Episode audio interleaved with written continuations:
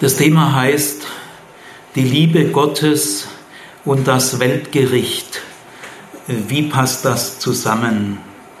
Das ist ein fundamental wichtiges Thema. Äh, man kann das eigentlich nicht in einem Vortrag behandeln, aber trotzdem, das muss sein. Äh, wir müssen auch über die ganz wesentlichen, elementaren Grundfragen, die natürlich auch komplex sind, äh, bei vielen Dingen, die ich vielleicht, so hoffe ich, euch einiges klären kann, aber die Klärungen reißen dann auch wieder neue Fragen auf. Gell? Also ihr werdet sicher am Ende nicht alle Fragen beantwortet haben. Ich habe selber heute in mancher Hinsicht mehr Fragen wie vor 30 Jahren und trotzdem habe ich das Gefühl, ich bin in der Zwischenzeit viel weitergekommen. Gell? Also, aber es bleiben offene Fragen. Gut, die erste Hälfte von dem Vortrag möchte ich mich über die Liebe Gottes äußern und äh, in der zweiten Hälfte über das Gericht.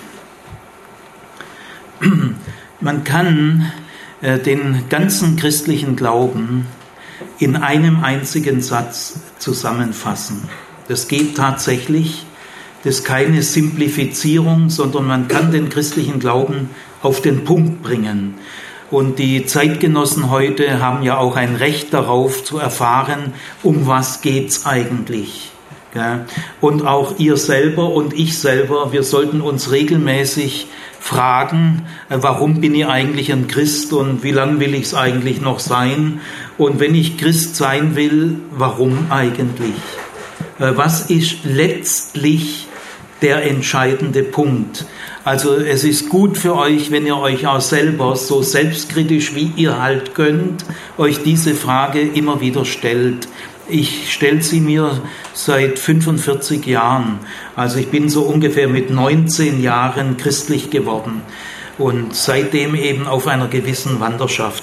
Also man kann den ganzen christlichen Glauben in einem einzigen Satz zusammenfassen. Ich werde ihn auch gleich sagen, aber nicht sofort. Gell? Das ist so eine Technik der Spannungserzeugung. Gell? Aber, aber zu lang will ich euch nicht auf die Folter spannen, sonst macht ihr schlapp. Gell? Aber bleiben wir nochmal bei dem Gedanken, man kann den ganzen christlichen Glauben in einem Satz zusammenfassen. Äh, allein, falls das möglich ist, und ich bin überzeugt mit den meisten Kollegen von mir, äh, das ist tatsächlich möglich, also falls das möglich ist, dann ist der christliche Glaube etwas Einfaches. Äh, man muss nicht elitär gebildet sein, um den christlichen Glauben zu kapieren. Der Glaube an Gott ist nicht kompliziert. Man kann ihn ja in einem Satz zusammenfassen. Jedes Kind äh, kann den christlichen Glauben verstehen und der Glaube ist immer kindlich. Äh, ich hoffe, dass ich heute kindlicher an Gott glaube wie vor 20 oder 40 Jahren. Ich habe den Eindruck, gell, aber man täuscht sich ja über sich selber oft, gell, aber äh, ich habe so den Eindruck. So, dieser Satz ist sogar ein kurzer Satz, er hat vier Wörter. So, jetzt äh, sage ich euch den Satz. Der Satz heißt, Gottes Wesen ist Liebe. Ich sage nochmal, weil er so wunderschön ist und so wahnsinnig wichtig. Gottes Wesen ist Liebe. In diesem Satz ist der christliche Glaube auf den Punkt gebracht. Ihr könnt diesen Satz nicht verbessern. Es ist schon der beste. Ihr könnt ihn auch nicht ergänzen, weil diesem Satz fehlt nichts, gar nichts. Ihr könnt diesen Satz auch nicht präzisieren. Es ist bereits der präziseste. Ja? Nur, dass ihr merkt, dass, dass ich diesen Satz äh, total ernst meine. Gell? Äh, es ist wirklich der gesamte christliche Glaube hier auf den entscheidenden Punkt gebracht. Darum geht es. Ihr braucht auch diesen Satz nie wieder zurücknehmen, bei keiner Gelegenheit, auch nicht im Weltgericht. Der Satz gilt immer und überall. Man braucht ihn nie einzuschränken. Er gilt immer 100 Prozent. Es gibt keine Situation, in dem dieser Satz nur zu 80 Prozent gilt. Er gilt zu 100 Prozent auch im Weltgericht. Gottes Wesen ist Liebe. Äh, ich will mal kurz äh, das Wort Wesen erklären. Wir sind ja alle Lebewesen. Wir kennen auch den, den Ausdruck wesentlich. Das ist wesentlich. Der Begriff Wesen ist ein bisschen altmodisch. Er stammt vor allem aus dem 19. Jahrhundert. Äh, da gab es eine Wesensphilosophie. Die ist heute überholt, zu Recht. Ich will darauf jetzt aber gar nicht weiter eingehen. Man kann aber diesen Begriff Wesen in unserem Zusammenhang sehr gut gebrauchen. Im 19. Jahrhundert war der Begriff Wesen ein Gegenbegriff zu einem anderen Begriff und der heißt Erscheinung. Ich will das mal ganz kurz mit einfachen Worten erklären, um was es da geht, weil es ist sehr wichtig. Also in, in der Philosophie im 19. Jahrhundert hat man gesagt, es gibt das Wesen einer Sache äh, das Wesen der Universität, das Wesen der USA, das Wesen eines Menschen und so weiter. Und es gibt die Erscheinung. Äh, das Wort Erscheinung äh, versteht man heute in dem Zusammenhang gar nicht mehr. Das moderne Wort, was wir heute verwenden würden, ist das Wort Wahrnehmung. Es gibt also das Wesen einer Sache und die Wahrnehmung einer Sache. Das will ich mal an einem Beispiel geschwind erklären. Ich lerne eine Frau kennen, gell? ich lerne auch Männer kennen, aber irgendwie bei einer Frau ist es irgendwie spannender. Also ich lerne eine Frau kennen und jetzt habe ich eine Wahrnehmung von dieser Frau. Also ich denke an keine bestimmte, gell? also es ist rein Fantasie jetzt. Ich will euch nur Wesen und Erscheinung verdeutlichen. Ich lerne eine Frau kennen und ich nehme sie irgendwie wahr. Sie erscheint mir als Sowieso. Da sagen wir heute, ich nehme, ich habe folgenden Eindruck. So könnte man auch sagen. Also es gibt das Wesen dieser Frau und es gibt den Eindruck, den ich von ihr habe. Meine Wahrnehmung von ihr. Also meine erste Wahrnehmung ist, sie ist hübsch. Das nehme ich wahr. Und dann so im Laufe der nächsten Stunden, Tage, Woche, äh, Wochen, sie ist auch humorvoll. Und drittens, äh, sie ist intelligent. Ich nehme aber auch im Laufe der Zeit wahr, sie ist launisch. Dann nehme ich sogar wahr, sie ist intrigant. Und was nehme ich noch wahr? Ähm, sie ist nicht sehr diszipliniert. Jetzt habe ich also sechs Wahrnehmungen und jetzt frage ich mich wirklich, und wer ist die Frau wirklich? Äh, sie ist also hübsch, sie ist klug, sie ist humorvoll, äh, sie ist aber auch launisch, intrigant und undiszipliniert. Äh, was ist ihr Wesen? Darum geht es. Also an diesem einfachen Beispiel kann man das klar machen. Es geht mir also nicht darum, wie nehmen wir Gott wahr, das ist auch eine wichtige Frage, sondern was ist sein Wesen? Mit Wesen ist jetzt Folgendes gemeint. Das Wesen ist das letztlich Kennzeichnende. Das ist er wirklich. Ob ich ihn mal so wahrnehme und im Sommer mal so und im Urlaub mal so, ja, das kann schwanken. Aber beim Wesen geht es um das Unverzichtbare, das Unverwechselbare, das Charakter, das letztlich Bestimmende. Das ist das Wesen. Äh, ein letzter kleines Beispiel, damit ihr so ein Gefühl kriegt dafür. Ähm, ich hatte mal eine Studentin, deren Vater ich auch kannte, also ich war sehr vertraut mit ihr per Du. Und diese Studentin, die schon lange fertig in der Schule, äh, die hat dann geheiratet und der Mann, mit dem ich auch etwas Kontakt hatte, der war nicht religiös, nicht christlich. Äh, finde ich gar nicht schlecht, gell? Wenn, äh, wenn Christen und Nichtchristen sich heiraten. Äh, die Liebe fällt, wo sie fällt. Gell? Kann man nicht steuern. Ist ja auch eine tolle Gelegenheit für beide. Also auf jeden Fall hat mir der Mann mal, die waren vielleicht so vier Jahre verheiratet, gell? und das haben wir mal Kaffee getrunken. Und da sagt der Mann, weißt Siegfried, so beim letzten heiligen Abend, da hat mir meine Frau die Wochen vorher gesagt, hey, jetzt kommst du mal mit äh, in, in äh, christliche Kirche, wenigstens zum heiligen Abend. Gell? Dann sagt er, weißt groß Lust habe ich nicht gehabt, aber ich bin ja eh die letzten drei Jahre in keinem christlichen Gottesdienst gewesen. Das ist in irgendeinem so Dorf, war das bei Ludwigsburg. Gell? Dann sagt er, also gut, ich bin ja nicht so, also bin ich am heiligen Abend mal mit meiner Frau äh, in der christlichen Gottesdienst. Aber ich sagte, Siegfried, das langt mir für die nächsten zehn Jahre. So, so ein Scheiß, äh, so ein Gelaber von diesem Typ. Gell? Und dann diese alten Gesangbuchlieder, wie wenn 16. Jahrhundert das Wichtigste wäre für uns heute. Gell? Also ich fand das Ganze ziemlich bescheuert, äh, ziemlich langweilig. Ich habe nicht vor, in den nächsten zehn Jahren mal wieder mitzugehen. Gell? ja, ja, äußert euch so, wie es euch halt recht ist. Gell? Auf jeden Fall. Ja, du, du wirst schon deinen Grund haben. Gell? Jede Äußerung hat auch seinen Grund. Gell? Okay, äh, jetzt äh, habe ich ihm ver versucht, den Unterschied zwischen Wesen und Erscheinung klar zu machen, ohne diese Worte zu benutzen. Ich habe gesagt, weißt, es hört sich gerade so an bei dir, wie wenn es das Typische, das Charakteristische eines christlichen Gottesdienstes ist, dass er scheißlangweilig ist. Gell? Das ist, aber weißt, das ist nicht das Wesen eines christlichen Gottesdienstes. Es gibt leider viel zu viele, ich gehe auch selten in Kirche, weil mir ist zu langweilig. Mir ist die Zeit zu schade. Ja, gut, ich habe es kapiert. Also das Wichtigste ist, wir brauchen eine gute Stimmung. Gell? Ich, kann, ich kann das verstehen, gell? ich kann es echt verstehen. Also auf jeden Fall, ich wollte noch sagen, jetzt stellt sich die Frage, was ist das Wesen des christlichen Gottesdienstes? Ist es sein Wesen, dass er langweilig ist? Oder ist es nur mal eine Erscheinungsform in einem schwäbischen, spießbürgerlichen Dorf? Also, jetzt habt ihr vielleicht ein Gefühl, um was es geht. Bei, bei, das Wesen Gottes ist die Liebe. Das ist jetzt natürlich eine christliche Behauptung, ist ja klar. Ich werde die aber gleich auch äh, näher ausführen. Äh, noch eine letzte kleine Vorbemerkung. Ich habe jahrelang äh, Schulpraxis gemacht. Ich bilde ja Lehrer aus, äh, vor allem Religionslehrer.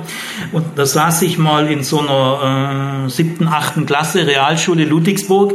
Da behandelte die Studentin den Islam. Das ist im Lehrplan so vorgesehen. Die fünf Säulen des Islam. Eine Säule ist das Glaubensbekenntnis. Und da sagt die äh, Studentin also, hat sie auf Folie dargeboten, schön geschrieben. Ähm, das Glaubensbekenntnis heißt, Allah ist ein einziger und Mohammed ist ein Prophet.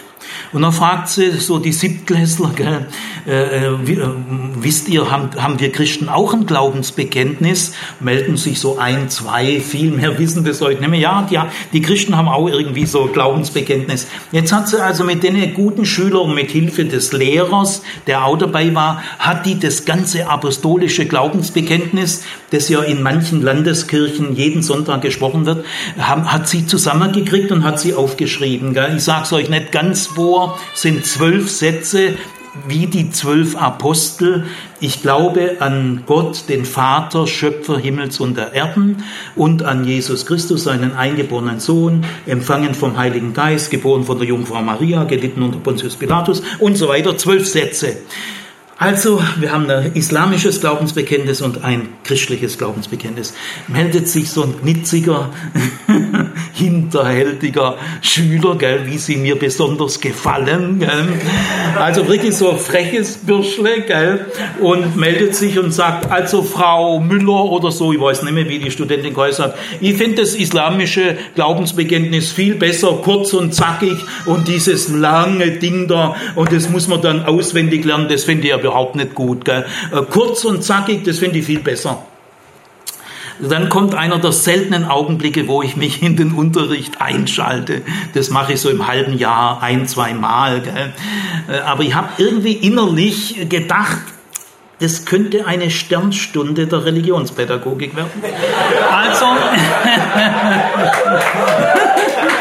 also melde ich mich und sage, äh, Hassan, ähm, weißt, äh, das christliche Glaubensbekenntnis ist noch kürzer wie das, das ist ja kein Muslime, er heißt nur Hassan, gell? ist ja auch ein muslimischer Name, aber das ist ein ganz normaler Ludwigsburger. Also, dann sage zum, sage zum Hassan, äh, Hassan, ich sag dir was, und der Hassan hört zu, wenn ich rede, weil er weiß, wenn der Sigi redet, da kommt auch oft was Verblüffendes. Gell? Also er hat seine Lauscher ausgestreckt und hat gesagt, weißt Hassan, das christliche Glaubensbekenntnis ist noch kürzer. Mhm. Guckt er mich an und sagt, weißt Gott ist die Liebe. Ist alles.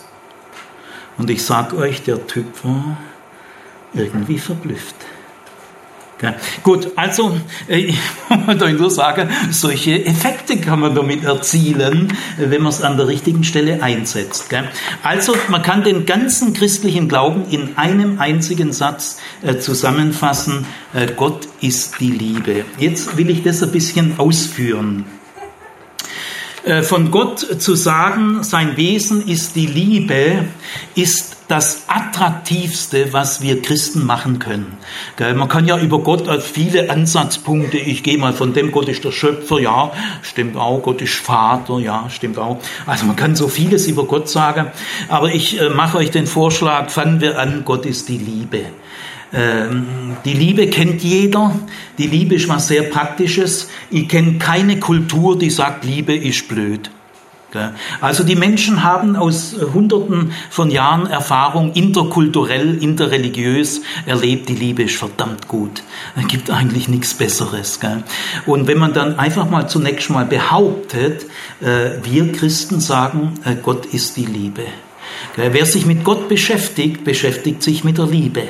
So attraktiv wie die Liebe ist, was meint ihr? Wie attraktiv ist die Liebe?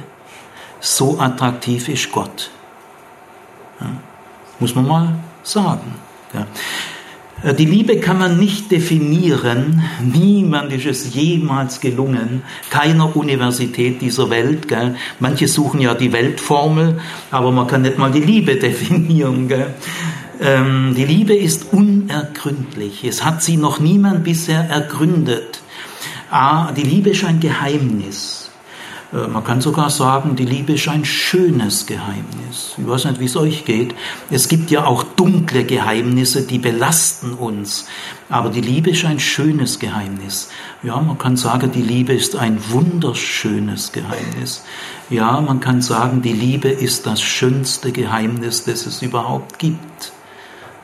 Und auch Gott ist das schönste Geheimnis, das es überhaupt gibt. Ja. Also diesen Ansatzpunkt äh, finde ich äh, unheimlich wichtig.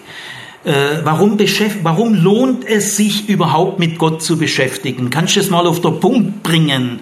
Ja, kann ich, weil er die Liebe ist. Warum glauben wir an Gott? Hat es einen entscheidenden Punkt? Ja, hat es, weil Gott die Liebe ist. Ich darf euch öffentlich bekannt geben, deshalb glaube ich an ihn. Das ist mein einziger Grund, weil er die Liebe ist. Man kann jetzt auch äh, fragen, warum missionieren wir Christen? Ja, es gibt einen Missionsauftrag. Wir sind eine missionarische Kirche. Die Kirche ist missionarisch oder sie ist überhaupt keine Kirche. Das Wort missionarisch kommt allerdings nicht aus der Bibel, das kommt später auf und es ist auch ziemlich belastet durch Indianermission, Sachsenmission, durch Kolonialmächte. Also man müsste vielleicht ein besseres Wort finden, aber darum geht's mir jetzt mal gar nicht. Äh, die Christenheit ist, ist missionarisch. Wir sagen es weiter. Warum missionieren wir?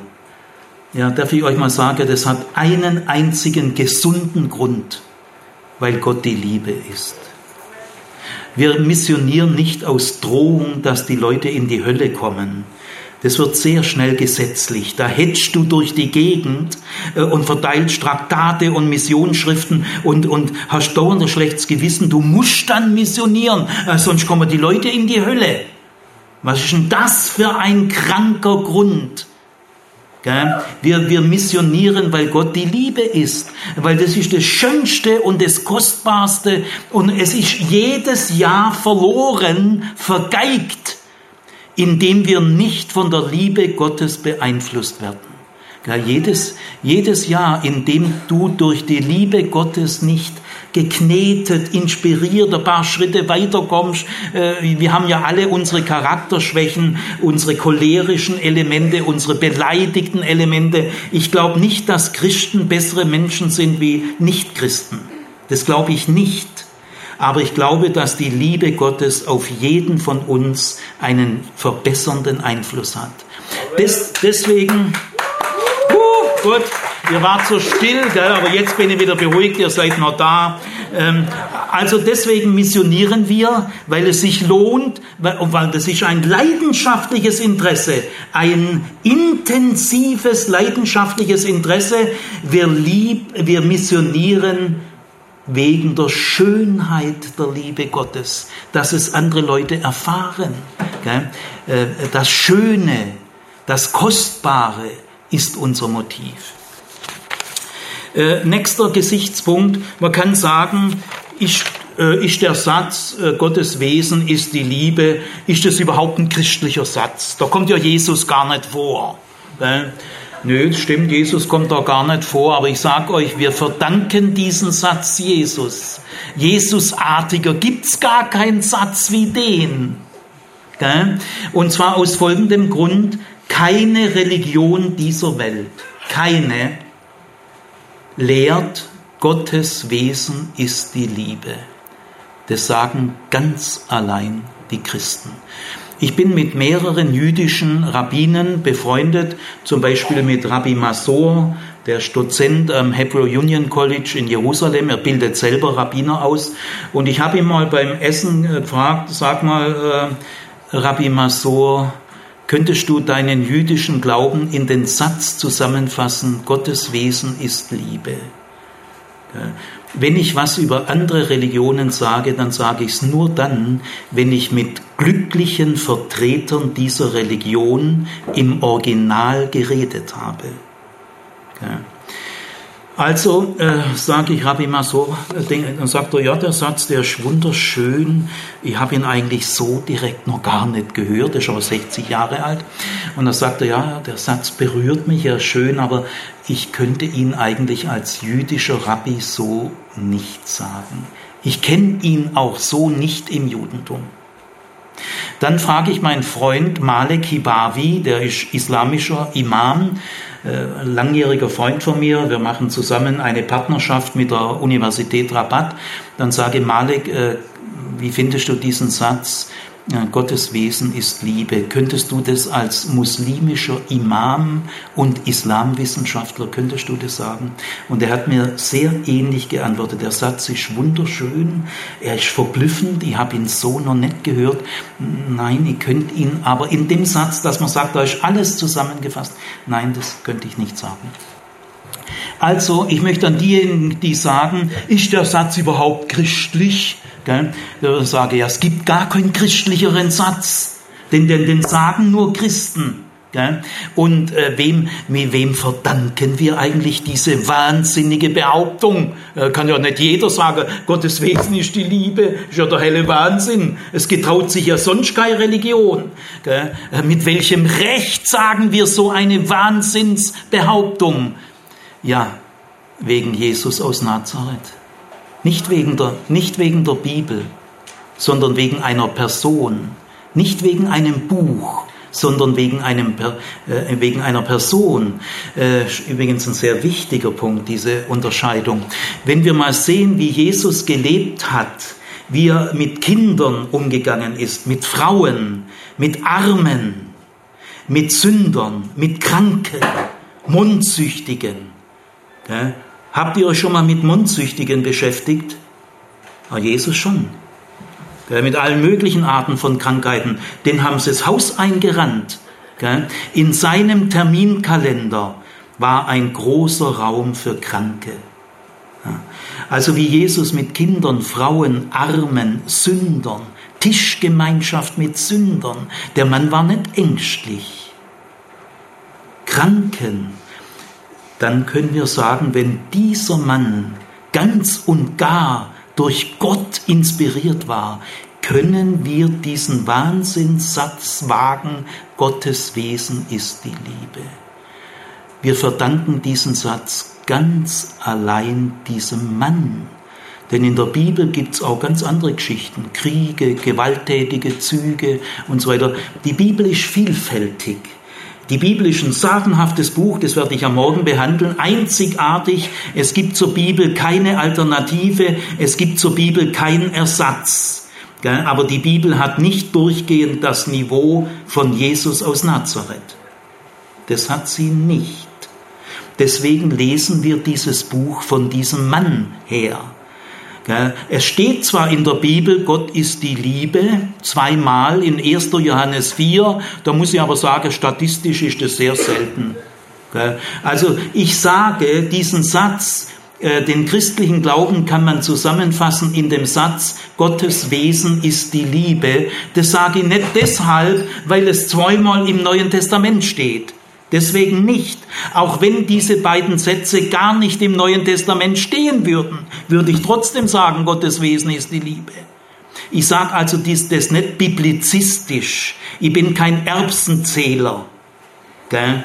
Zwei Sätze ist statistisch nicht viel, sondern ich sage diesen Satz aus dem Gesamteindruck des Jesus aus Nazareth. Und wenn du mich fragst, ist der Satz überhaupt christlich, da kommt ja Jesus gar nicht vor. Dann sage, was redest denn du für ein Scheiß? Amen. Danke.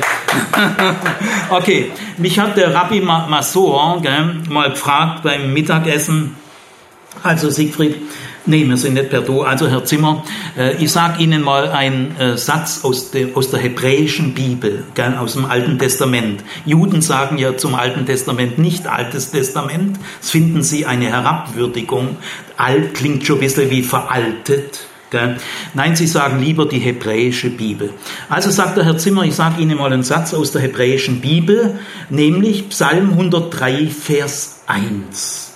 Der heißt, Gnädig und barmherzig ist der Herr, geduldig und von großer Güte. Können Sie mir einen, im Neuen Testament einen besseren Satz sagen? Nur sage zu ihm, nein, äh, Herr Massor, das kann ich nicht. Es gibt im Neuen Testament keinen grundsätzlich besseren Satz wie diesen Satz. Ich glaube aber, dass dieser Satz Fleisch geworden ist dass dieser Satz Füße gekriegt hat, dass wir im Alltag es einmal sehen konnten, tatsächlich gnädig und barmherzig ist der Herr, geduldig und von großer Güte. Ich habe das an einem jüdischen Mann sehen können. Dann geht es nicht mal nur um Papier und Satz, sondern es ist, der Satz ist Realität geworden. Guckt mich der Rabbi Masor an und sagt kein Wort. Also so viel ist es überhaupt ein christlicher Satz. Gell? Also jetzt kommt äh, der nächste Hinweis. Wir können die Liebe nicht definieren, aber wir können sie beschreiben. Denn die Liebe kennen wir ja alle. Das Gesunde am christlichen Glauben ist, dass die zentralen Energien, die zentralen Kräfte heißen Liebe, Vertrauen oder Glaube und Zuversicht oder Hoffnung. Jeder Mensch kennt die Liebe, das Vertrauen und die Zuversicht. Keine Kultur auf der Erde sagt, Liebe ist blöd, Vertrauen ist doof, Zuversicht ist, äh, ist Kacke. Nein, das, jeder weiß, dass das sehr wertvolle Kräfte sind, die wir alle brauchen. Und allein das zeigt schon, wie gesund, erfahrungsnah, im Leben verwurzelt der christliche Glaube ist. Denn er konzentriert sich auf die Liebe, das Vertrauen und die Zuversicht. Also wir können die Liebe, bei der bleiben wir jetzt mal schon beschreiben. Ähm, ich will sie mal euch beschreiben, aus der Erfahrung heraus. Und ihr prüft alle, ist das gut so? Gell? Also ich probiere das so seit 20 Jahren, gell? bis ich merke, nee, der, der Punkt ist noch besser, der ist noch tiefer. Also jetzt habe ich so, im Moment habe ich glaube so zehn Punkte, äh, die charakteristischen Merkmale, das Wesen der Liebe. Gell? Ich kann es nicht definieren, aber ich kann es aus Erfahrung beschreiben. Erstens mal, die Liebe ist ein Geschehen, sie geschieht. Äh, das heißt im Hebräischen Vayehi und es geschah. Die Liebe ist keine Theorie, die Liebe ist nicht eine Erkenntnis, Liebe ist nicht eine Behauptung, die Liebe geschieht. Und deswegen ist sie schon ganz tief in der biblischen Sicht des Lebens, denn nach der Bibel ist das Leben ein Geschehen. Das Leben hat Geschehenscharakter. Es geschah eines Tages, da wurdest du geboren. In einem bestimmten Jahr, an einem bestimmten Ort, als Mann oder als Frau.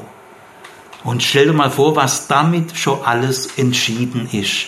Auch wenn du noch ein Top-Manager wirst, Vorstand der Deutschen Bank und so ein Macher, so viel kannst du gar nicht machen, wie dir bereits vorgegeben ist. Stell dir vor, du wärst 1711 als, wenn du eine Frau bist, du wärst 1711 als Mann in der Mongolei geboren.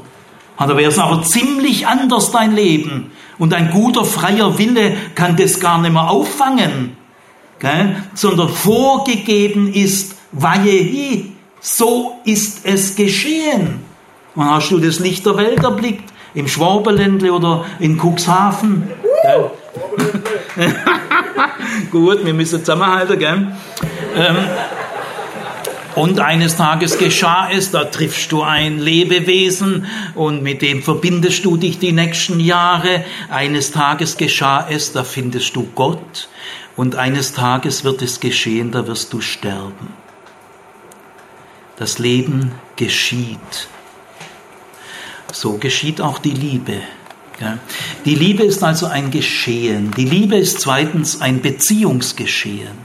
Das zeigt, wie wichtig Beziehungen für uns sind. Es ist nicht gut, dass der Mensch isoliert ist.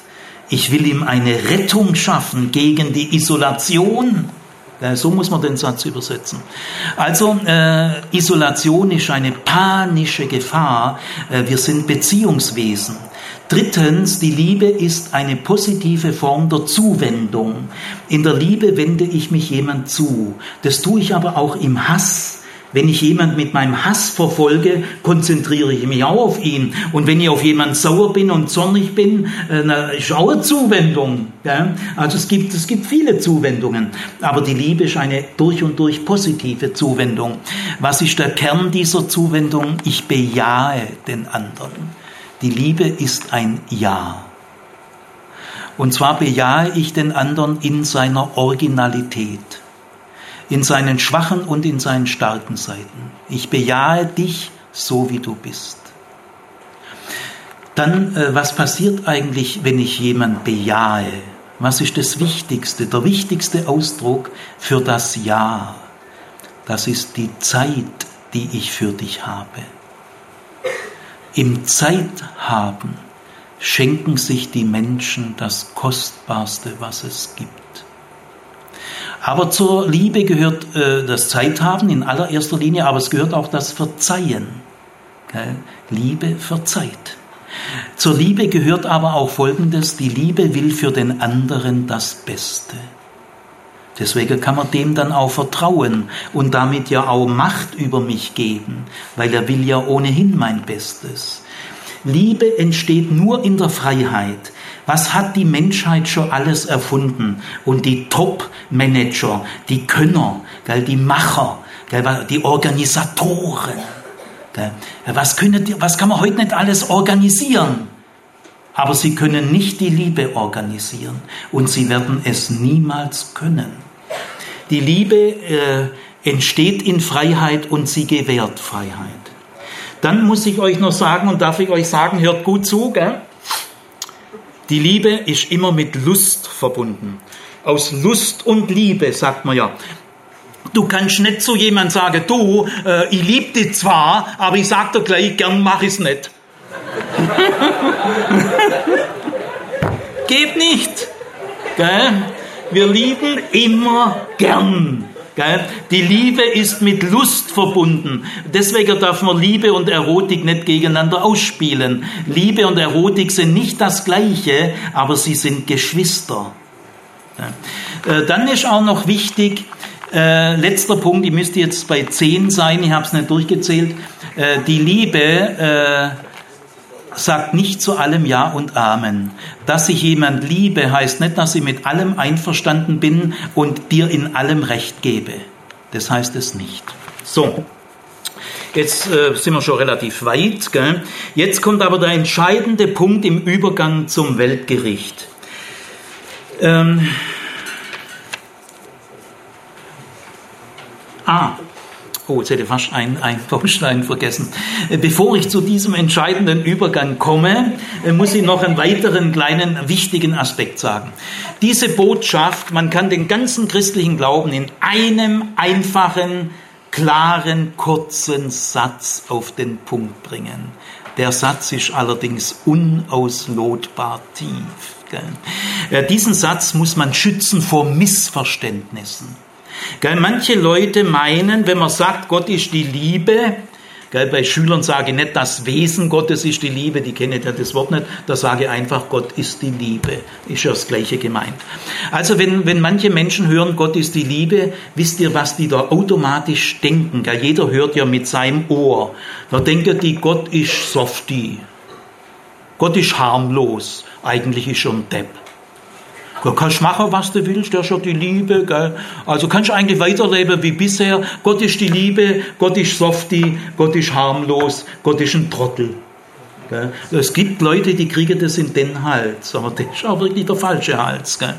Nein, nein, äh, die Liebe Gottes ist sehr anspruchsvoll. Die will nicht zum Fenster hinaus verpuffen.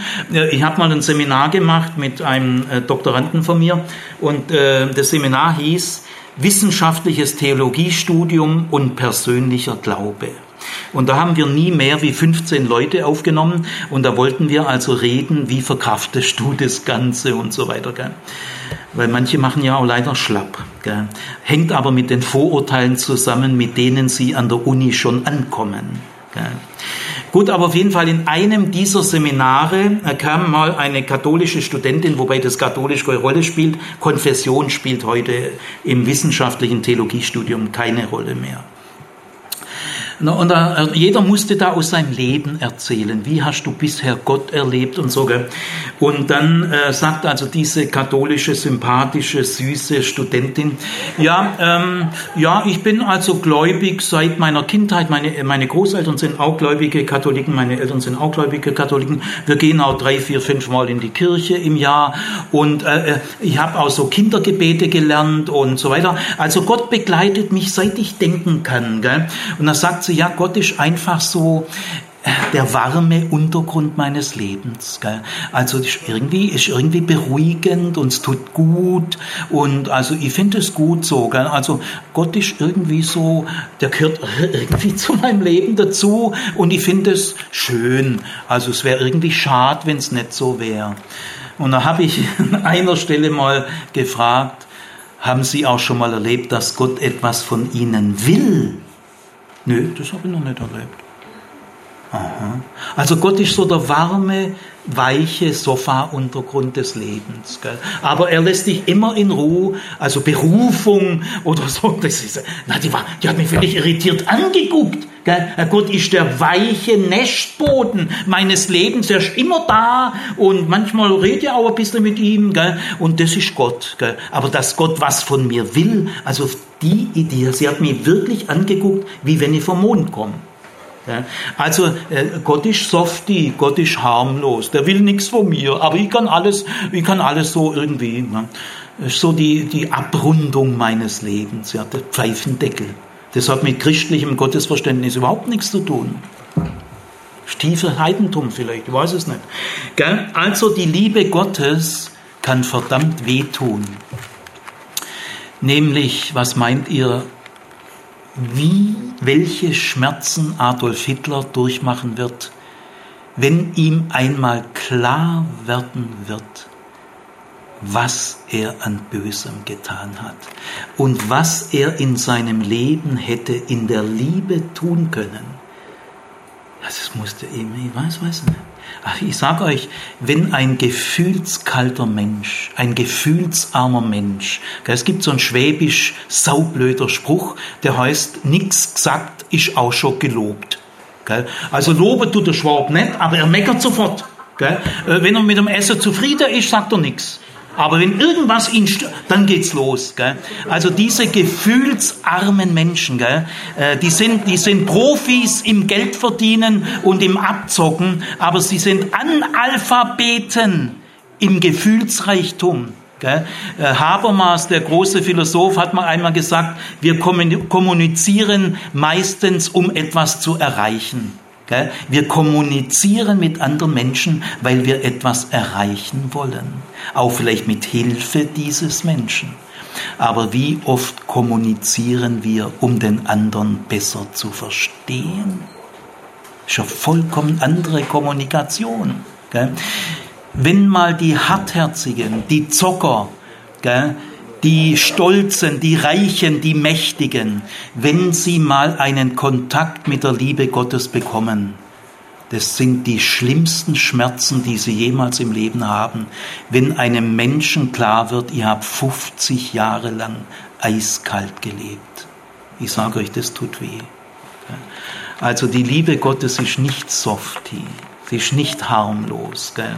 Niemand wird am Ende seines Lebens sagen können, ich habe genügend geliebt.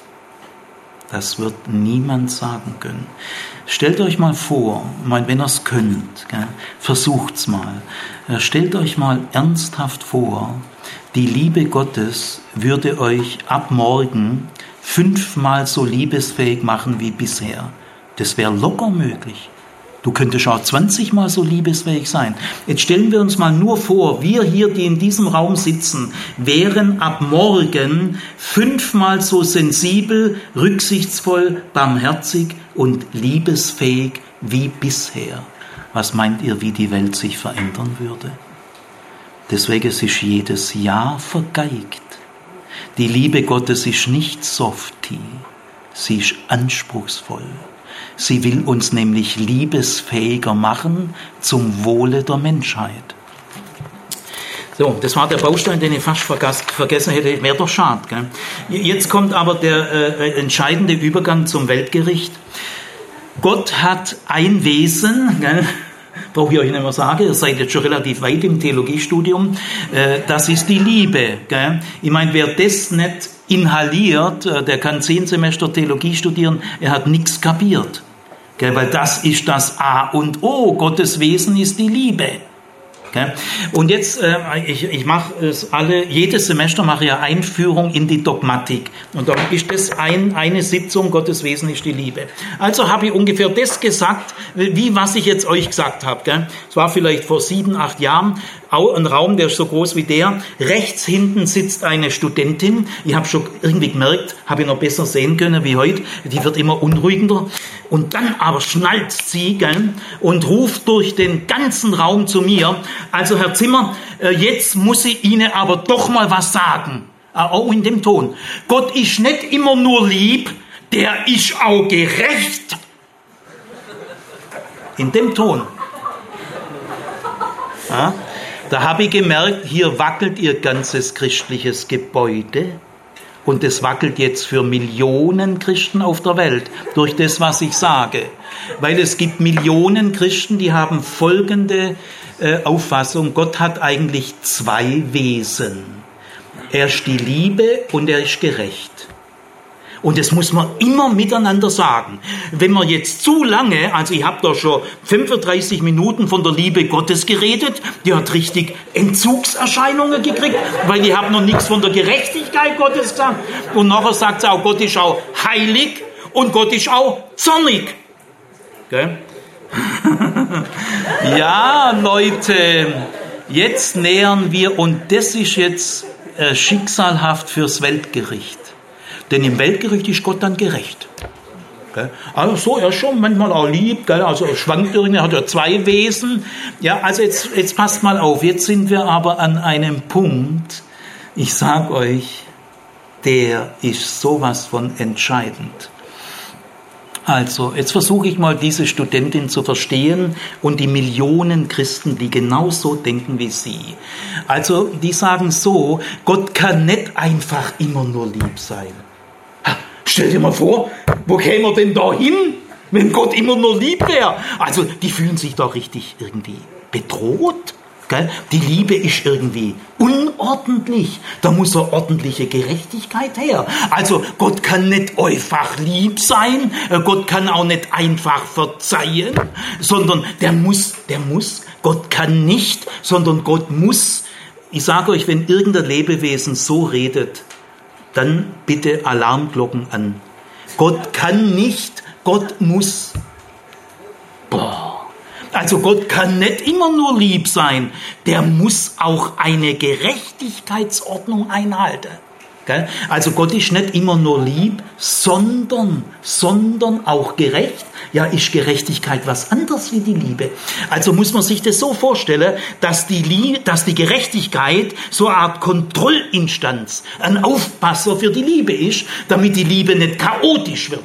Gell? Äh, kannst du nicht immer nur lieben, sondern du musst schon korrekt lieben. Anständig lieben. Du musst ja auch die Gerechtigkeit, gell? es gibt ja die fünf geistlichen Gesetze, heute heißen sie Gott sei Dank nicht mehr so, das ist ja Katastrophe. Und da heißt einfach, Gott ist lieb, aber Gott ist auch gerecht. Das sind die zwei geistlichen Gesetze. Und deswegen kann er dir nicht einfach verzeihen, weil Gott ist auch gerecht. Also ich sag's mal mit meinen Worten, Gott ist schizophren. Ja, der hat zwei Wesen, der ist zwiespältig. Gell? Klingt schon ein bisschen nach Zuckerbrot und Peitsche.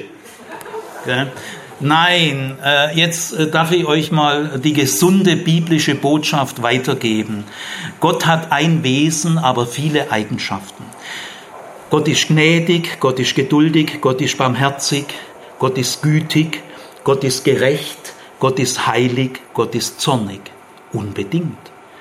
Aber jede dieser Eigenschaften ist ein Ausdruck seiner Liebe. Sind, sind verschiedene Ausdrucksformen. Manche Ausdrucksformen sind uns ein bisschen fremd. Ja, das kann schon sein. Aber ich sage euch, wenn Gott zornig ist, ist er genauso lieb, wie wenn er barmherzig ist. Genauso. Alle Eigenschaften Gottes sind eine Ausdrucksform seiner Liebe. Seine Gerechtigkeit ist eine Gestalt der Liebe. Seine Heiligkeit ist eine Gestalt der Liebe. Und sein Zorn ist eine Gestalt der Liebe. Auch seine Rache, es gibt Rachepsalmen 5, 6, sind Ausdruck der Liebe Gottes. Denn Rachepsalmen dürfen nur die beten, die gefoltert worden sind, die wochenlang Watering erlebt haben, Kopf unterm Wasser, mit Soldatenstiefeln, Seleukidenstiefeln, äh, in Todesangst gehalten worden, dass sie psychisch hier durchdrehen, dann darf man einen Rachepsalm beten. Ist übrigens universitäre Bibelwissenschaft. Könnt ihr nur in der Universität lernen, weil da wird wirklich geforscht. Und da hat man herausgefunden, was der Sitz im Leben von Rachepsalmen ist, nämlich Wochen- und monatelange Folterung, Qual, Todesgefahr von Militärdiktaturen. Ich hoffe, dass ihr nie ein Rachepsalm beten müsst, aber in einer bestimmten Situation bin ich Gott sehr dankbar, dass er auch an diese Fälle gedacht hat. Zu mir ist mal vor Jahren eine Studentin gekommen, hat gesagt, Herr Zimmer, ich bin in Mexiko gefoltert worden, ich werde nie wieder die gleiche sein. Nie wieder. Ich habe, sie hat dann auch ihr Studium abgebrochen. Ich weiß nicht, was aus ihr geworden ist. Äh, ist schon mal jemand von euch gefoltert worden? Hand hoch. Da dürft ihr aber jetzt mal ein Dankgebet sprechen. Gut, also äh, Gott hat ein Wesen und viele Eigenschaften, aber alle Eigenschaften sind ein Ausdruck seiner Liebe. Äh, sehr viele Christen, äh, vorzugsweise konservative Christen, äh, ich meine das aber freundlich, gell? Ich, ich möchte der Einheit der Christenheit dienen und nicht polarisieren, aber äh, die haben eine Gerechtigkeitsvorstellung, die kommt gar nicht aus der Bibel.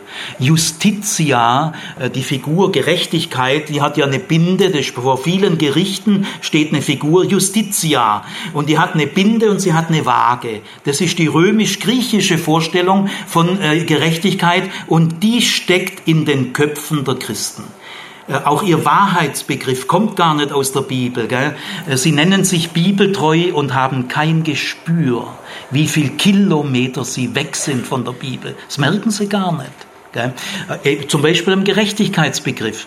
Gerechtigkeit bei Aristoteles heißt suum coiuque jedem das Seine. Bist du brav, kriegst du Lob, bist du böse, kriegst du Tadel. Die Gerechtigkeit teilt aus jedem so, wie er es verdient.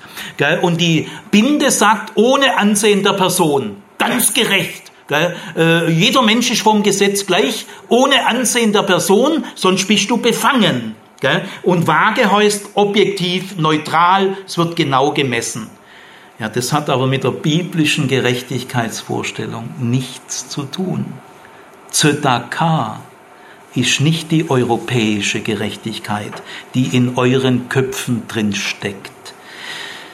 Die Zedakah, Gerechtigkeit, ist nicht mit einer Binde, sondern im Ansehen der Person, dass nämlich Trauernde, Entmutigte, Leidende, Verletzte mehr Aufmerksamkeit brauchen wie andere.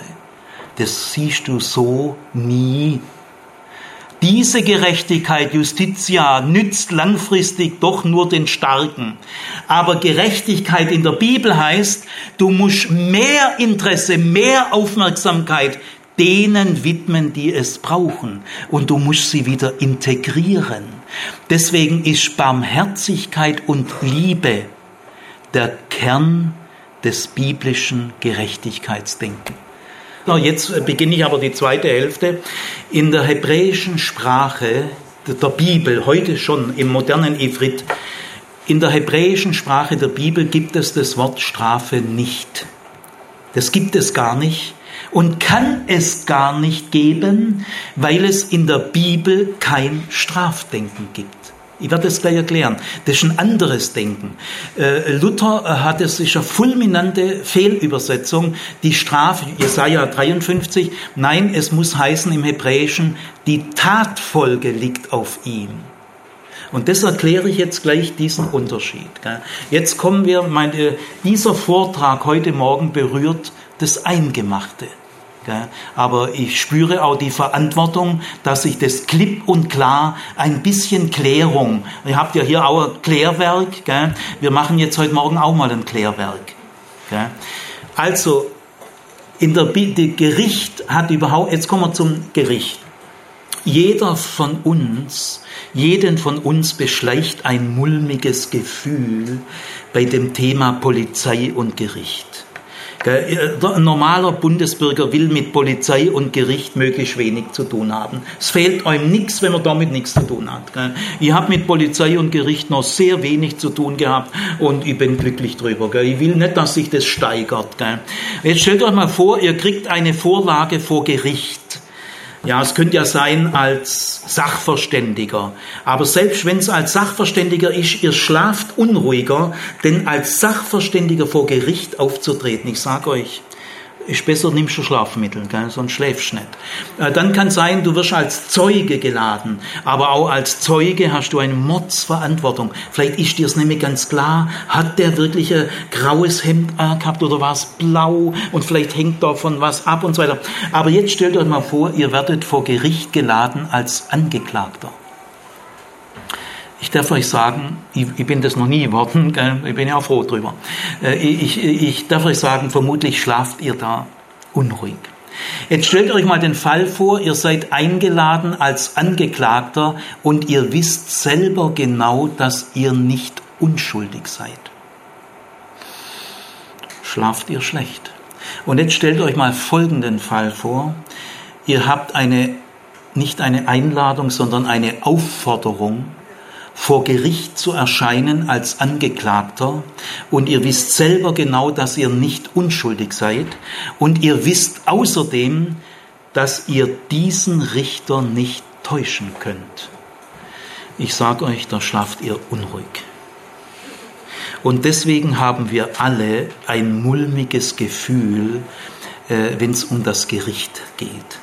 Ihr müsst nur wissen, unsere Vorlage sind die irdischen Gerichte gell? die irdischen Richter und das Gerichtsgebaren der, Just, der irdischen Justiz. Der, da könnt ihr nicht so schnell auf Gott schließen. Gell? Gott ist kein irdisches Justizinstitut. Gut, zweitens muss ich zur Einführung sagen, die Christenheit hat eine dunkle eine sehr dunkle, eine schwarze Geschichte hinter sich beim Thema Strafe und Gericht. Wenn wir in die Geschichte, vor allem des Mittelalters, aber nicht nur hineingucken, können wir keine Loblieder singen. Wir können nicht glücklich sein über diese Geschichte. Geil, Im Spätmittelalter zum Beispiel war das Epochemerkmal der Religiosität in Europa im Spätmittelalter der richtende Christus. Der wird über den irdischen Gerichten in den Rathäusern dargestellt mit zwei Schwertern. Gell? Scheidende Kraft, denn im Weltgericht ist nicht mehr die Liebe. Die Liebe hättest du annehmen können zu deinen Lebzeiten. Hast schon nicht wollen. Aber im Gericht, da spricht der richtende Christus nur noch die Gerechtigkeit. Ich darf dazu sagen, im Sinne von Aristoteles. Also im, im Weltgericht wird es eiskalt. Äh, und im Spätmittelalter war man der Überzeugung, das letzte Wort Christi ist das wichtigste Wort Christi und das spricht er im Weltgericht. Alles andere war vorläufig. Aber im Weltgericht kommt es erst richtig raus. Also der Weltenrichter Christus ist im Spätmittelalter eindeutig wichtiger wie der Christus der Bergpredigt und vom verlorenen Sohn. Der gilt jetzt nicht mehr. Ich habe selber im Original mittelalterliche katechetische Schriften gelesen. Da stehen Hunderte und Tausende folgender Sätze drin. Habe ich mit meinen eigenen Augen gelesen. Die Zuchtroute des Weltgerichts, auf die dürfen wir Kirche nicht verzichten. Denn die Menschen sind böse. Die Menschen haben böse Triebe. Sie sind eigentlich wie wilde Tiere. Und wir, die Kirche Jesu Christi braucht die Zuchtroute des Weltgerichts, damit wir die Schäfchen auf dem richtigen Weg halten. Ich habe mal in der gleichen konservativen Zeitschrift gelesen, Überschrift wir müssen wieder mehr vom Gericht predigen. Ja, wir müssen vom Gericht predigen, das stimmt, ich, tue es ja jetzt auch gleich, aber mehr falsche Gerichtspredigt braucht man eigentlich nicht. Da haben wir schon genug gehabt. Äh, dieser doofe, diese Halbwahrheiten. Äh, ja, es gibt Leute, die reden gar nicht mehr vom Gericht. Schleiermacher, weil er diese Scheiße erlebt hat.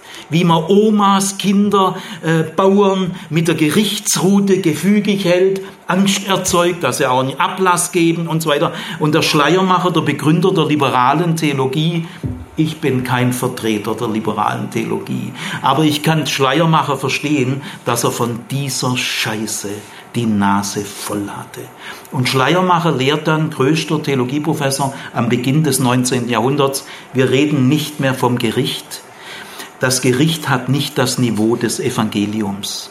Äh, christliche Theologie kann heute nicht mehr vom Gericht reden. Ich halte es für völlig falsch, denn Jesus selber hat vom Gericht geredet, da komme ich jetzt gleich drauf, aber man muss auch verstehen, wie Schleiermacher dazu kommt. Ja. Gut, also wir haben eine dunkle Geschichte hinter uns. Vor einigen Monaten kommt eine Studentin zu mir und sagt, Herr Zimmer, also unter vier Augen, äh, Herr Zimmer, ich fühle mich von Gott verfolgt. Ich habe Angst vor Gott und ich kann nicht mehr schlafen. Na, sage also, wenn Sie wollen, erzählen Sie doch mal. Ja, ich gehe in eine freikirchliche äh, tiefe, also ganz tiefe, ganz tiefe christliche Gruppe und ich habe mich jetzt verliebt in einen Ungläubigen. Und ich habe ihn sogar mitgebracht, zwei, dreimal in unsere Gemeinschaft. Aber der sagt, die Leute sind ja irgendwie bekloppt, also da gehe ich nicht weiter hin. Gell? Aber ich liebe ihn so. Äh, äh, ich gehe jetzt nur noch seltener in die Gemeinschaft. Und äh, meine verantwortlichen Leiter sagen, wenn ich mich jetzt nicht demnächst von diesem Freund trenne, komme ich in die Hölle. Also äh, habe ich vor im Jahr 2000 elf oder zwölf, ich glaube es war zwölf, in Ludwigsburg, Abiturientin. Das Theologiestudium wird für sie zu einem Heilungsprozess. Aber ich sage euch, das geht nur über Monate und Jahre. Also, wir haben da eine dunkle Geschichte hinter uns. So, jetzt die nächsten drei Bausteine. Äh, ich mache es jetzt vielleicht mal freihändig, sonst dauert es zu lang. Äh, wir gehen jetzt ganz von Jesus aus. Wenn ihr mit mir über das Gericht Gottes reden wollt, dürft ihr gern, ich rede allgemein gern, gern und diskutiere gern, aber äh, kommt nicht mit Offenbarung 11, Vers B oder Habakkuk 17, Vers C, sondern orientiert euch doch mal an Jesus. Also ich schlage mal vor, wenn wir jetzt über das, den Sinn des Weltgerichts reden, wir gehen jetzt mal von Jesus aus. Jesus ist die Sonne, an der sich Licht und Schatten unterscheiden lässt. Das, mal, das machen viele Christen nicht. Gell? Die zitieren dann sofort die Johannesapokalypse. Ich finde, das ist ein tolles Buch, gell? Äh, steckt sehr viel Inspiration drin, aber es hat nicht äh, den Rang von Jesus. Es ist auch nicht alles in der Bibel gleich wichtig und gleich richtig. Am wichtigsten ist Jesus. Also die Verkündigung Jesu glasklar. Jesus verkündigt die grenzenlose, bedingungslose Liebe Gottes, zeigt sich an der Feindesliebe. Da hören die meisten dann auf. Aber Jesus lehrt, dass Gottes Wesen gerade in der Feindesliebe am deutlichsten wird. Übrigens auch am Kreuz. Gell? Er starb für uns, als wir noch Feinde waren. Es hat mit Gerechtigkeit gar nicht viel zu tun. Gut, also äh, Jesus verkündigt die Feindesliebe Gottes. Und das heißt an vielen Stellen beim barmherzigen Samaritaner, in der Bergpredigt, Antithesen und in vielen anderen Anspielungen. Und äh, Jesus fühlte sich als Arzt, der gerade zu den Kranken kommt. Er, schreibt das, er erzählt das Gleichnis vom verlorenen Sohn. War der Empfang gerecht, den der Vater dem verlorenen Sohn? Meint ihr, dass der ältere Sohn das als gerecht empfunden hat und so weiter? Also dieser Autor, äh, den dürfen wir jetzt nicht verraten. Wir dürfen im Weltgericht nicht die Verkündigung Jesu verraten, der die Feindesliebe Gottes verkündigt hat. Wir nehmen ja auch als Christen Jesus als die Offenbarung Gottes, die wichtigste, die entscheidende. Das ist auch richtig. Und diese Verkündigung der Feindesliebe, also diese Offenbarung der Liebe Gottes in Jesus, geschieht nach, der, nach dem Neuen Testament ein für allemal. Ein für allemal. Das hat man im Mittelalter schwer verraten. Da hat man gesagt, na ja, das war einmal, da war Jesus barmherzig. Aber jetzt im Weltgericht, da ist Schluss mit barmherzig. Im Weltgericht ist Jesus nicht mehr barmherzig, sondern, sondern gerecht. Und man fragt nie danach, was das für eine Gerechtigkeitsvorstellung ist. Gell? Also äh, diese, die Offenbarung Gottes in Jesus aus Nazareth, das Evangelium, geschieht ein für allemal. Das heißt, es kann überhaupt nie ein Ereignis geben der Zukunft, in dem diese Offenbarung Gottes in Jesus ungültig wird, äh, überholt wird, korrigiert wird. Nein, das wird es nie geben. Und in, in Jesu Gottesverständnis ist die Barmherzigkeit Gottes der Kern der Gerechtigkeit und die Versöhnung ist das Ziel der Gerechtigkeit. Jesus hat einen klaren Kern der Gerechtigkeit, übrigens mit der hebräischen Bibel, und das ist die Barmherzigkeit. Eine Gerechtigkeit, die nicht barmherzig ist, ist biblisch gesehen keine Gerechtigkeit, ist irgendwas anderes. Gut, jetzt äh, eile ich mal, ich äh, versuche mal äh, die aller, aller entscheidendsten Punkte zu nennen, gell, weil es geht jetzt um Tod und Leben. Ich will das, äh, damit wäre damit wär Jesus aus Nazareth sicher einverstanden. Ich will erstmal einen Blick in die hebräische Bibel äh, werfen. Das war ja die Bibel Jesu. In der Bibel äh, gibt es ein Buch, das heißt das Buch der Richter. Das Buch der Richter. Was sind das? Das sind Retter. Retter. Die retten Israel. Schmerkwürdig, gell? Schon im Alten Testament. Dann möchte ich euch mal ein paar alttestamentliche Spitzensätze sagen, die hört ihr auf bestimmten Ausbildungsstätten und in bestimmten Gemeinden und Hauskreisen nie. Nie. Zumindest nicht jetzt in, in, mit dem Gewicht. Gott heißt mehrfach im Alten Testament, er ist der Richter der Witwen und Waisen. Meint ihr, dass er die Witwen und Waisen besonders fertig macht? Dass er die besonders äh, im Gericht aufspießt? Ja, Glaube ich nicht.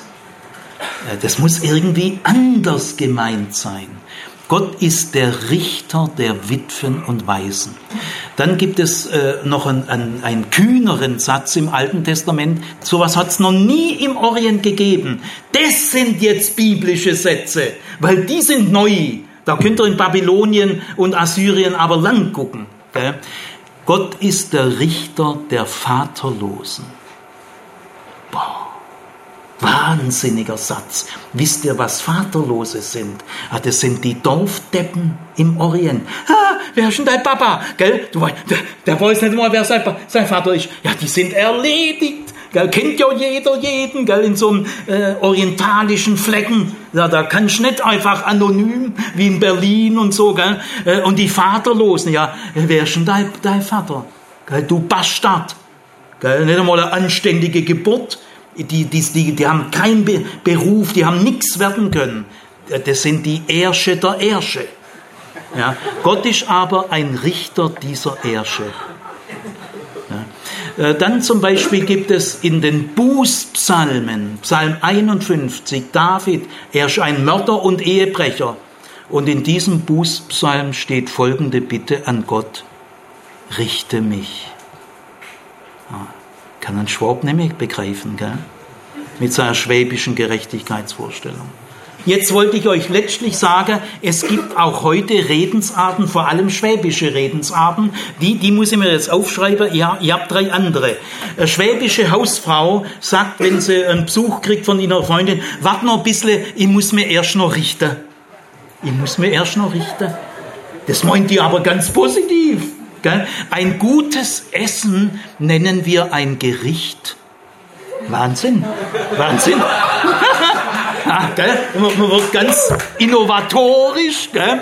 Also ihr merkt, ich, werde euch sagen, das Weltgericht ist eine der schönsten Botschaften, die es gibt. Gell? Das wäre das wär grausam, wenn es kein Weltgericht gäbe. Das Weltgericht ist ein Evangelium. Ja, richtig gesehen, wenn er nicht neurotisch, wie wird man so, so neurotische Vorstellung vom Weltgericht? Also, äh, wir, wir feiern ein Richtfest, gell? denn Gericht heißt ja auch etwas richtig machen, das Verbogene gerade machen, aufklären, das, das Vernebelte, das Verdrängte, das, das, äh, das wird, ah, das kommt, das große Klärung kommt. Gell? Schon im Alten Testament gibt es kein Strafdenken. Es gibt keinen strafenden Gott. Jubilate, Jubilate. Denn was ist eine Strafe für einen Europäer? Eine Strafe ist eine Sanktion, die sich jemand, Eltern, Lehrer, Richter ausdenken und sie relativ künstlich einer Tat zuordnen. Das ist eine Strafe in Europa. Ihr seid alle Europäer, die Amerikaner, Kanadier sind auch Europäer, Südamerikaner in der Regel auch, die haben alle das europäische Rechtsdenken. Das kommt aber von den Römern und von Aristoteles. Es kommt nicht aus der Bibel. Gut, also Strafe. Äh, und dann sagt man von einem, von einem Knacki, gell, ich, war, ich war jahrelang im Gefängnis mit Studenten, habe mit äh, Straftätern gesprochen, 10, 15 Jahre lang im Original, ohne dass jemand dabei war. Und äh, äh, ich sage euch, äh, sehr viele Straftäter in den württembergischen Gefängnissen, ich kenne diese Gefängnisse, äh, haben mir gesagt, Herr Zimmer, ich sehe das ein, äh, ich bin durchaus zerknirscht, aber wissen Sie, nach vier Wochen diesen Scheißknast mit dieser Idiotie, was hier abläuft, nach fünf Wochen sind die nicht mehr zerknirscht, weil der Knast sie fertig macht. Die waren aber bußbereit. Allein das Land Baden-Württemberg gibt 340 Millionen Euro für die Gefängnisse aus könnte man nicht was Intelligenteres aufbauen, als die Leute einfach wegschließen. Wir sind doch sonst so gescheit. Also, eine Strafe ist eine Sanktion. Ich sage euch mal ein Beispiel. Äh, da ist mir der Unterschied klar geworden und das Beispiel vergesse ich nie wieder. Meine Tochter war im Kindergarten so vier, fünf Jahre alt. Es war feuchter Novembertag, regnerisch. Jetzt zieht die ihr dünnstes, schönstes Kleidle an, weil sie zu ihrer Freundin will, 500 Meter weiter. Gell? Und also da habe ich gemerkt, das geht nicht. Gell? Es ist, ist kalt und regnerisch. Gell? Und meine Tochter ist, ist sensibel, die wird gleich krank. Jetzt hätte ich ihr sagen können, Christiane, wenn du dich nicht warm anziehst, darfst du vier Wochen nicht Fernsehen gucken. Das ist eine Strafe. Die habe ich mir ausgedacht. Das ist eine Sanktion. Ich kann aber auch, da ist mir jetzt die Bibel in der Sinn gekommen, ich habe das nicht gesagt. Ich habe gesagt, Christiane, wenn du dich nicht warm anziehst, wirst du dich erkälten. Das ist eine Tatfolge. Was der Mensch sät, das wird er ernten. Und das Weltgericht ist eine Ernte, aber keine Strafe. Es gibt in der Bibel kein Strafdenken sondern da, wo die Bibelübersetzungen, Württembergische Bibelanstalt und so weiter, das Wort Strafe verwendet, heißt, muss heißen Tatfolge. Aber das verstehe ich. habe schon mit Vertretern von der Bibel an, Zimmer, da muss man gleich einen Vortrag halten und so, gell. Die kommen da nicht davon weg, gell. Äh, äh, nicht die Strafe liegt auf ihm, sondern die Tatfolge liegt auf ihm. Wer Wind sät, wird Sturm ernten. Ich sage euch mal ein Beispiel, Paradiesgeschichte. Nach dem Sündenfall geht Gott durch den Garten Eden. Was macht Adam und Eva? Ab in die Büsche. Und dann fragt Gott Adam, wo bist du? Ich, ich, leider haben wir den Tonfall nicht gell, von der Frage. Gott kann ja fragen, Adam, wo bist du? Er kann aber sagen, Adam, wo bist du denn? Ich glaube eher, dass er so gefragt hat. Und dann sagt Adam, ja, ich habe gehört, dass du kommst. Gell, jetzt sage ich mal sinngemäß, ah, dann muss ich ja abhauen, weil ich habe jetzt Angst vor dir. Ja, der weist sich doch selber aus dem Garten aus, aus dem Garten Eden. Denn es ist die Tatfolge der Sünde, dass du durch die Sünde ausweichst, wenn Gott kommt. kommt. Du fühlst dich in der Nähe Gottes nicht mehr wohl, Gott wird eine Bedrohung, äh, du gehst auf Distanz. Ja, da brauchst die Ausweisung aus dem Paradies ist keine Strafe, liebe Leute. Es ist die Tatfolge. Es ist die Sanktionierung einer Tatfolge, die haben sich selber ausgewiesen. Denn das heißt ja Garten Eden nicht, dass jedes Mal, wenn Gott kommt, du abhausch in die Büsche. Das ist nicht mehr Garten Eden. Gehen wir mal zu Kain und Abel. Unstet wirst du sein dein Leben lang.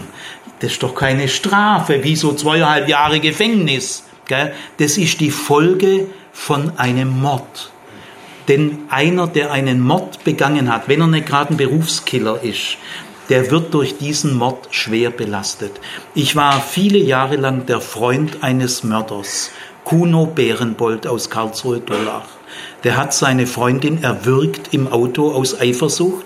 Das ist Mord und er hat zwölf Jahre Gefängnis bekommen, ist nach acht Jahren wegen guter Führung entlassen worden und ist noch ein großer Schriftsteller geworden. Kuno Bärenbold, vor einigen Jahren gestorben. Der Kuno hat mal zu mir gesagt, Siegfried, ich war acht Jahre im Knast, aber ich sag dir, das ist ein Kindergarten. Das ist ein Kindergarten gegen die Unruhe in mir. Die ist tausendmal schlimmer. Unstet wirst du sein. Ist doch keine Strafe, liebe Schwestern und Brüder. Versucht doch mal biblisch zu werden. Denkt um, werdet biblisch. Gut, also das Gericht ist eine Tatfolge. Deswegen werden wir gerichtet nach unseren Taten. Wir werden im Gericht mal die Folgen unserer Taten wird uns klar werden. Ich sage euch, da siehst du und ich alt aus. Weil unser Selbsterkenntnis ist immer getönt, gefärbt. Wir interpretieren uns immer so, dass wir gut wegkommen. Ich habe mal zu meiner Tochter gesagt, als sie 18 war, Christiane, da habe ich gerade eine pädagogische Arbeit geschrieben, äh, Christiane, habe ich mal was Schlimmes mit dir gemacht, wo ich selber gar nicht gemerkt habe. Das darfst du mir jetzt ruhig mal erzählen. Und dann erzählt sie etwas, wo sie fünf oder sechs Jahre alt war.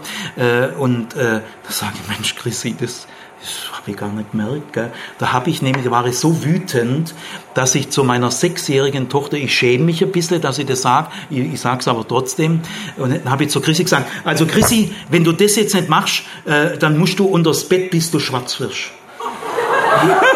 ich will ganz gar nicht glauben, aber sowas erfindet ja meine Tochter nicht. Gell? Ich will, doch Papa, das hast du gesagt. Und dann habe ich gedacht, oh, wie sehe ich aus, wenn ich schwarz werde? Gell, die Kinder nehmen das ja alles wörtlich. Gell? Also ich will euch nur sagen, unsere schlimmsten Sachen, wo wir Menschen mal vergessen, verletzt, ignoriert und brüskiert haben, das merken wir gar nicht. Ich kenne Lehrerinnen und Lehrer, die merken gar nicht, wo sie ihre Schüler verletzen. Aber es gibt natürlich auch Schüler, die ihre Lehrer schwer verletzen. Also im Weltgericht werden wir mal volle Selbsterkenntnis haben. Jetzt müsst ihr aber also erstens mal wissen, Weltgericht hat nichts mit Strafe zu tun, sondern Weltgericht ist die Konfrontation mit unseren Tatfolgen. Das macht heute schon jeder gute Therapeut der konfrontiert dich mit deinem Schatten. Ich habe Psychoanalyse durchlaufen, zwei Jahre lang, bei einem Psychoanalytiker, der hat mich mit meinem Schatten konfrontiert. Ich darf euch sagen, ich bin klein mit Hut, was ich mich da geschämt habe. Es war eine kleine Vorerfahrung vom Weltgericht, hat mir aber gut getan, hat mich weitergebracht. Die Liebe Gottes ist der Grund für das Weltgericht. Die Liebe Gottes ist das Kriterium im Weltgericht. Ich war nackt, ich war hungrig und die Liebe Gottes ist das Ziel des Weltgerichts. Das Weltgericht ist die einzige Hoffnung für die gefolterten, vergewaltigten, geschundenen, äh, für die, äh, äh, für die Menschen. Wir müssen an die Menschen denken, die niemals Gerechtigkeit bekommen haben. Richter heißt schon im Alten Testament auch Verteidiger. Ihr müsst wissen, diese Ämtertrennung, diese moderne europäische Ämtertrennung, es gibt einen Richter, es gibt einen Staatsanwalt und es gibt einen Verteidiger. Das gibt es in der Bibel nicht. Der Richter ist immer auch der Verteidiger. Er ist der Verteidiger der Witwen und Waisen und er ist der Verteidiger der Vaterlosen. Der Richter ist der, der denen zum Recht verhilft denen es vorenthalten wurde. Die Botschaft vom Weltgericht ist die einzige Hoffnung für die Millionen anonymen, verschatten, gedemütigten, verletzten, zu Tode gequälten, die nie eine Chance hatten. Sollen die eh vergessen sein? Soll das alles der Neckar runtergehen? Alles vergessen? Das wäre grausam, lieber Schleiermacher. Wenn es kein Gericht gäbe, lieber Friedrich Schleiermacher, das wäre grausam. Aber dass es ein Gericht gibt, das ist Hoffnung. Es das heißt ja nicht am Ende kommt ein göttlicher Wutanfall, eine göttliche Eskalation. Da müsste man Angst haben, sondern es gibt einfach ein Gerichtsverfahren. Und jetzt seid mal bitte nicht neurotisch, egozentrisch, narzisstisch und denkt immer nur, ah, wie wird's mir gehen im Weltgericht? Oh, da, da haut mir der Gott eine auf den kleinen Finger und da, diese primitive Gattenzweltneurose.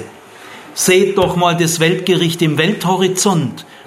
Die Geschundenen dieser Erde brauchen diese Hoffnung. Seht doch mal ein bisschen von euch weg.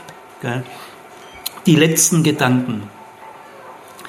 Im Weltgericht, das Weltgericht ist zuerst einmal eine Begegnung mit Gott.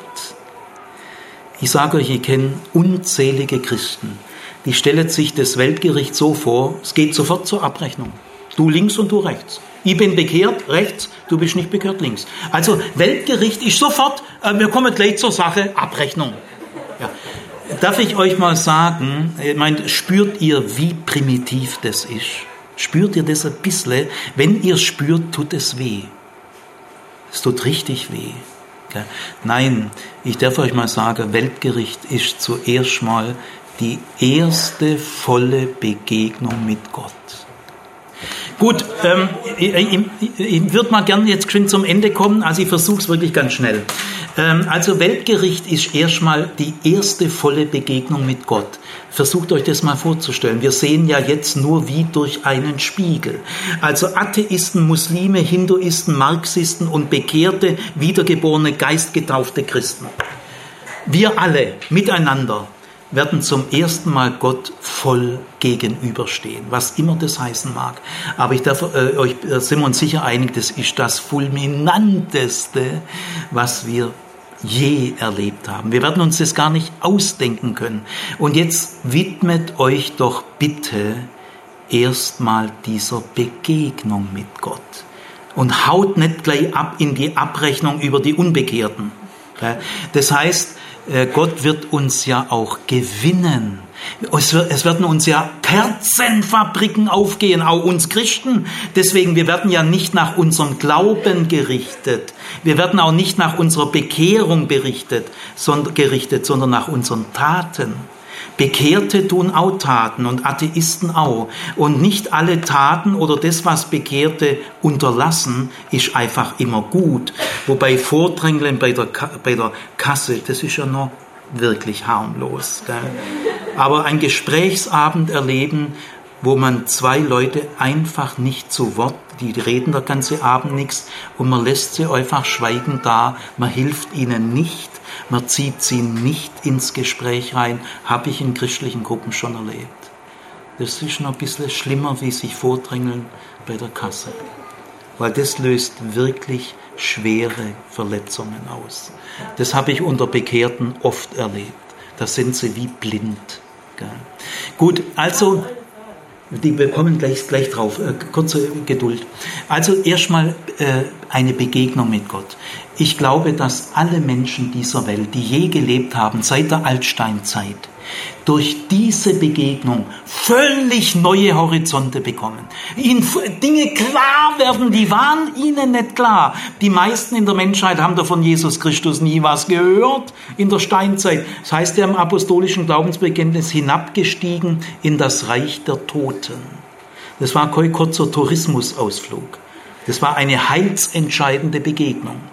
Also ich glaube zutiefst, dass auch nach dem Tod, dass Gottes Liebe nicht nur wichtig ist vor dem Tod, wie die eiskalten Christen behaupten, deren Theologie eiskalt ist. Eiskalt. Mich friert's. Nein, die Liebe Gottes wird eine gewinnende Kraft haben. Ich traue der Liebe Gottes zu, dass sie eine wahnsinnig gewinnende Kraft hat. Ja.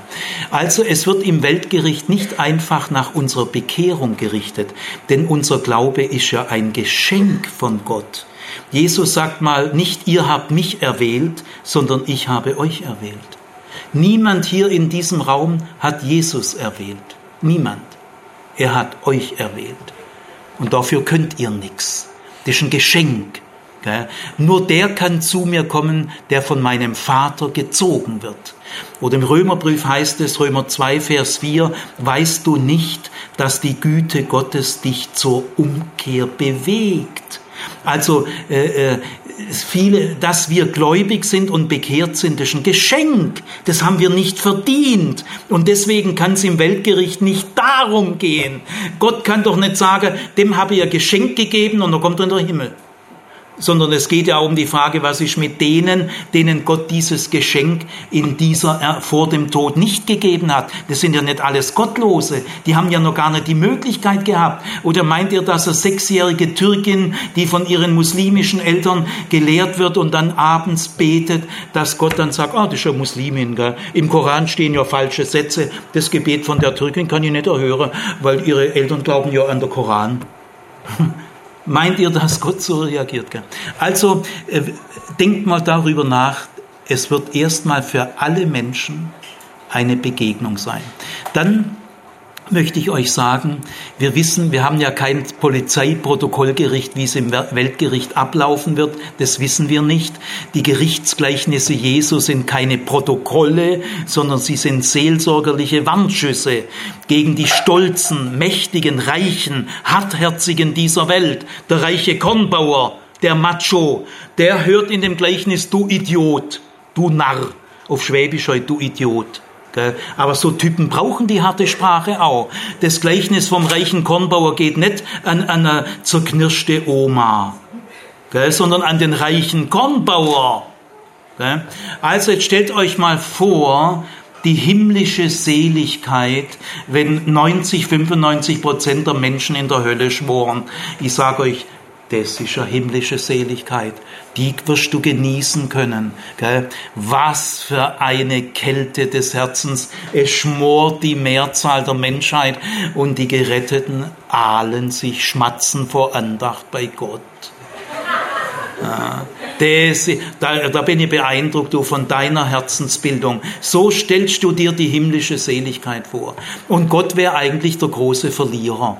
Und ist es angemessen, selbst für Leute, die hier schlimme Sachen gemacht haben, ich will das nicht verharmlosen, sie ewig schmoren zu lassen, ist es rechtlich angemessen. Gell? Außerdem verewigt man dann das Böse wenn die Menschen ewig in der Verdammnis sind. Das heißt, das Böse wird ja gar nicht überwunden, sondern in der Verdammnis siegt ja letztlich das Böse, das ewige Böse, die müssen ewig bestraft werden.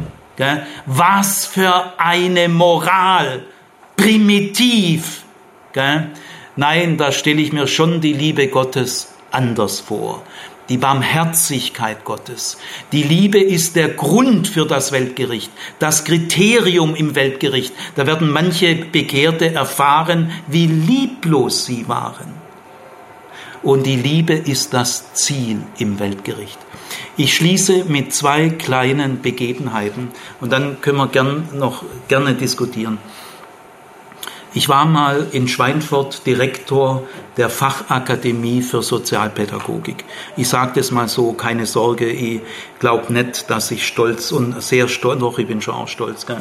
Also ich, ich, ja, nee, aber ich sage das jetzt mal so, ich war der jüngste Fachakademie-Direktor Bayerns mit 38, habe mehr verdient als heute. Gell? Und äh, bin dann aber weggegangen, weil ich in die Wissenschaft wollte und nicht Karriere machen und Staatssekretär werden und so weiter. Also ich war aber Direktor der Fachakademie in Schweinfurt. Und dann kommen vier oder fünf oder sechs Dozenten zu mir her, als ich gesagt habe, ich gehe wieder. Ich möchte in die Wissenschaft. Das ist mir zu viel Verwaltung. Ich will mich nicht ins bayerische Schulrecht einarbeiten. Ich möchte forschen. Und da kommen diese Dozenten, ich hatte ungefähr 30 Dozentinnen und Dozenten, und die sagen zu mir, Herr Zimmer, wir wollen von Ihnen eine Dienstbeurteilung. Dann sage ich, ja, das ist schon noch gar nicht dran, das ist doch bloß alle fünf Jahre. Seid doch froh, gell? Ihr, ihr braucht das noch gar nicht. Dann sagen mir diese Leute, nein, Herr Zimmer, wir wollen wissen, wie Sie über uns denken. Bevor Sie gehen, beurteilen Sie uns doch mal. Weil wir trauen Ihnen zu, dass Sie uns die Wahrheit sagen, so wie Sie sie sehen, aber irgendwie aufbauend. Wir trauen ihnen zu, dass sie uns nicht fertig machen. Deswegen, bevor der Nächste uns beurteilt, wollen wir eine Beurteilung von ihnen. Ich glaube, das war das schönste Kompliment in meinem Leben. Und in dieser Sekunde bete ich zu Gott und sage, lieber Gott, ich will eine Dienstbeurteilung von dir. Das ist mein Kompliment an dich. Und so sagt Martin Luther, ich gehe zum Weltgericht mit einem fröhlichen Zittern. Ich zitter, weil ich weiß, jetzt kriege ich die Wahrheit. Aber ich bin fröhlich, weil es ist ja der Gott der Liebe. Und dann will ich noch ein letztes sagen.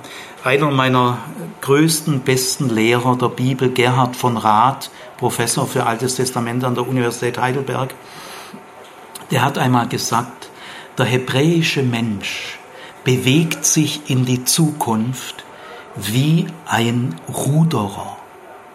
Er schaut nämlich in die Vergangenheit auf zu seinem Start. Er schaut die Taten Gottes an. Er schaut an, wie Gott sich in Jesus offenbart hat. Und daran nimmt er Maß.